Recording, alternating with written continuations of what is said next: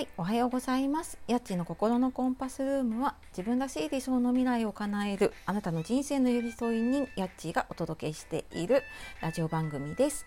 今日も聞いてくださいましてありがとうございます。えー週の後半に入りましたね。木曜日の朝、皆様いかがお過ごしでしょうか？えーちょっとオープニングを変えてみました あの昨日ちょっとねいろいろ他の方と話す中でヒントをいただいた言葉とかをちょっと入れて今ちょっとキャッチコピーね自分の中でしっくりくるものを探していましてはい今日ちょっと試しに言っていましたがいかがだったでしょうか。で、えー、今日もね朝からあの関東地方ね暑かったり、ちょっとなんかムシムシしていますね。ちょっと週末にかけてねなんか台風10号が相当な勢いがあるみたいなので、えーね、あの沖縄とか九州の方とか本当にね備えをして気をつけてお過ごしください。で、えー、とここのところね、えーなんかいろいろメッセージをいただいたりすることが多くて、まあ、ラジオの感想とかもねいただいたりして本当にありがとうございます。あの少しねあの自分なりにいろいろここ2日間ぐらいね SNS の付き合い方とかも話してきたんですけれども、うん、なんか自分の中で見えたのはなんか原点回帰っていうのかな。また話す長くなるので別の回で話そうと思うんですけれども、うん、やっぱりなんか自分の思いはずっとぶれないで変わらないんだけれどもいろいろ発信の仕方だったりとか関わる人だったりとか、うん、いろんなの取り組み方とかねそういうのをやった上でうん、やっぱりあの自分に合うやり方っていうのをそれぞれのいいところをね見つけてで、うん、やっぱりなんか自分のモットーのところに戻りつつあるなっていうところを今感じているところかな。うんなんかよくわかんない話ですいません。はい、あの早速本題に入っていきます。えっ、と今日はですね質問回答ちょっと遅くなってしまってすいません。あの質問をいただいていてこの自分のやりたいことをね見つけたり実現するにはどうしたらいいかっていうお話をちょっとしていこうと思いますので最後までお付き合いください。はいというわけで質問回答ですね。で質問箱の方に匿名でいただいておりました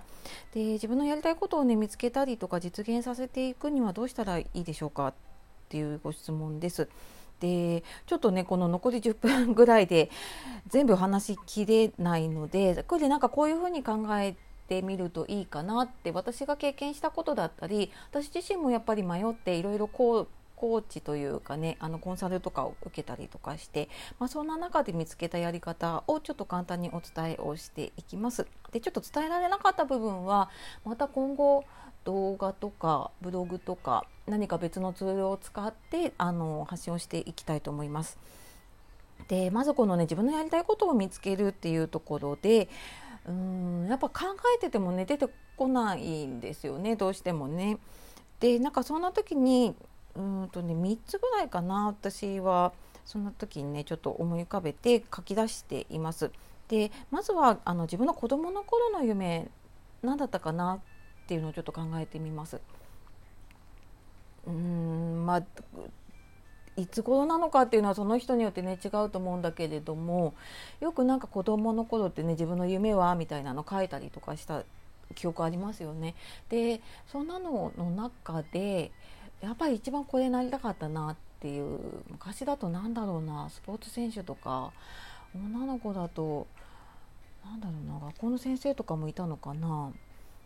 ね、とかあのほぼさんとかねいろいろあったんじゃないかと思います。でまあそんなね子どもの頃の夢何かなっていうのを考えてみるのとあとはあの過去のうまくいった時のこと、まあ、成功体験だったりとかあと子どもの頃にすっごい頑張ってこれできるようになったとかっていう体験って、まあ、誰でもねあると思います。あと社会人になってから例えば仕事がすごくうまくいったとかすっごい業績が上がった時とかでそういう時のこと、えーまあ、その事実もそうなんだけれどもその時の何が良かったのかなとかその時自分がどういうふうに感じてたのかなっていうところもちょっと思い出してね書いてみます。であともう一つが自分の中の好きな人とか憧れの人いいなって思う人ですね、まあ、3人ぐらい思い浮かんだらちょっと挙げてみます、うん、どんな人かなって自分の憧れてる人ですね。でこのなんか3人挙げた中で全くジャンル違ったりとかね、まあ、有名人、うん、芸能人がいたりあとは何て言うのかな過去のね功績ある人だったりとか歴史上の人物っていう方もいるかもしれないですしねでそういう中で何か共通しているものがないかなっていうのをちょっとね探してみます。でまあ、全然違う中でもあでもなんかこういう考えを持っている人だなとかうーん、まあ、例えば何て言うのかなこう人を楽しませることをしている人だなとかざっくりとしたねそういうのがあるかなっていうのをちょっと書き出してみます。で今のねその子どもの頃の夢とかその過去うまくいったこととか憧れの人っていうのを書いてみてでなんかそうするとねなんとなく自分の中で大切にしたい価値観っていうのがまあ、その時パッとは出てこないかもしれないですけれどもね何回かそれ見てたりとかぼんやりと考えてるうちにあなんか自分の中でこれすっごい大事にしてたんだなとか自分の中でこういうことやりたいって思ってたんだなっていうのがうんその時には出てこなくって例えば他に何かやってる時にふとそこの点とつながっていったりとかねすると思うんですよ。なのでまずなんかその自分が何をね大事にしていきたいのかなっていうところを見つけていくっていうのがすごく大事かなと思っています。でそれ見つけた上でじゃあ自分のね現実それと合ってるのかなっていうところですね。で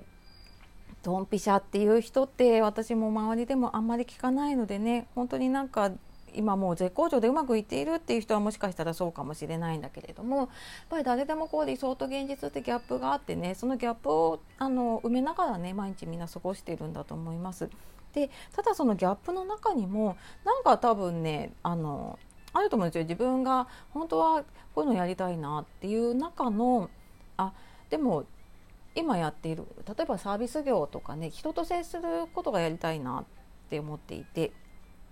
で本当はなんかこうお店をやりたいとか思っているんだけれども実際今は例えばあの会社で受付をやっているとかあのコールセンターで働いているとか何かしらの形でこう人とつながっている仕事をやっているとかっていうとやっぱりあのどっかつながってるんですよね。で全く遠くはないしっていうのをなんか一度照らし合わせてみてあまりに多分ね価値観とずれていることをやっているとストレスを感じてしまったりとかしてしまう可能性があるのでなんか一回ねそういうのをやってみると本当自分のやりたいことっていうのを見つけるヒントになるかなと思います。でまあ、それを実現させていくのってねすごく難しいんだけれども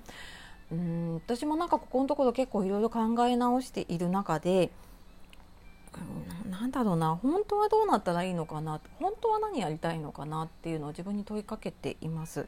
でこれってやっぱり引き寄せの法則じゃないんだけれどもね自分の行きたい方向に意識を向けていかないとやっぱりそっちにハンドルが切れないし例えば右に曲がりたいと思っているのにあの体左向いててでハンドル左に切ってたらいけないじゃないですか。って当たり前なんだけれどもそういう時ってやっぱり右に体向けて右に意識向けていかないといかないですよね。なので、まあ、それと同じでねあの自分の進んでいきたい方向に意識を向けていくで、まあ、そこででもいやでもやっぱり私うまくいかないかもしれないしなって私はそんなね何もできることがないしって思いますよね私も思うし。でもなんかそんな私あの何もねあのできることがない私でもできることってないかなとかもうそんな私でも本当はどうなったらいいのかなっていうのをちょっと自分にね問いかけてみるとうんまあなんか最初は出てこないかもしれないんだけれどもなんかちょっとずつちょっとずつねそういうあの自分への言葉かけってすごく自分の意識変わっていくので、うん、あのいやでもこうできないんじゃないかっていうのをずっと思っているとやっぱりできないことを選んでしまいやすくなっちゃうのでね。じゃあ本当はどうなったらいいのかなとか、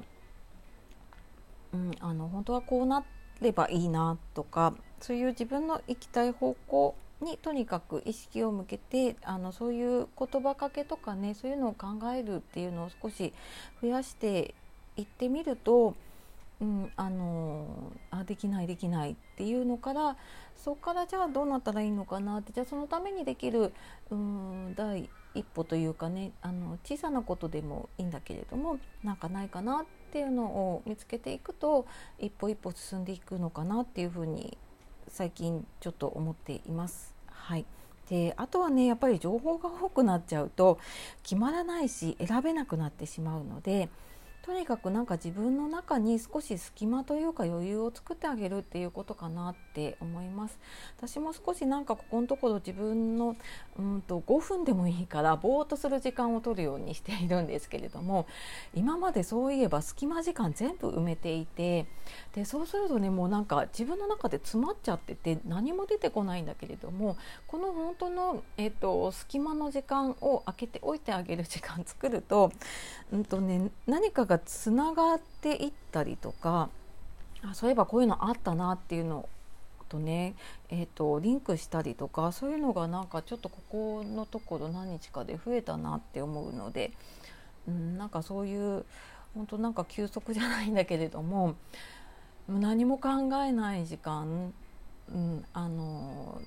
ついねこの時間もったいないなと思っちゃうんだけれどもその時その時に集中しながらもあちょっとなんかここは休もうと思って、えー、休む時間とかね、えー、何もこうスマホとかも持たない、何も考えない時間っていうのをねちょっと作ってみると、うん、何かヒントが生まれてくるんじゃないかななんて思います。はい。というわけで、えー、あっという間ですね、え今日もですね。最後までお聴きくださいましてありがとうございました。あと日曜日のお昼に、えー、コラボのラジオをお届けしますのでそちらもぜひお聴きください。では、えー、今日も素敵な一日をお過ごしください、えー、夜お聞きの方今日も一日お疲れ様でした、え今日もやちがお届けしました。えー、お天気気をつけてお過ごしください。さようなら、またね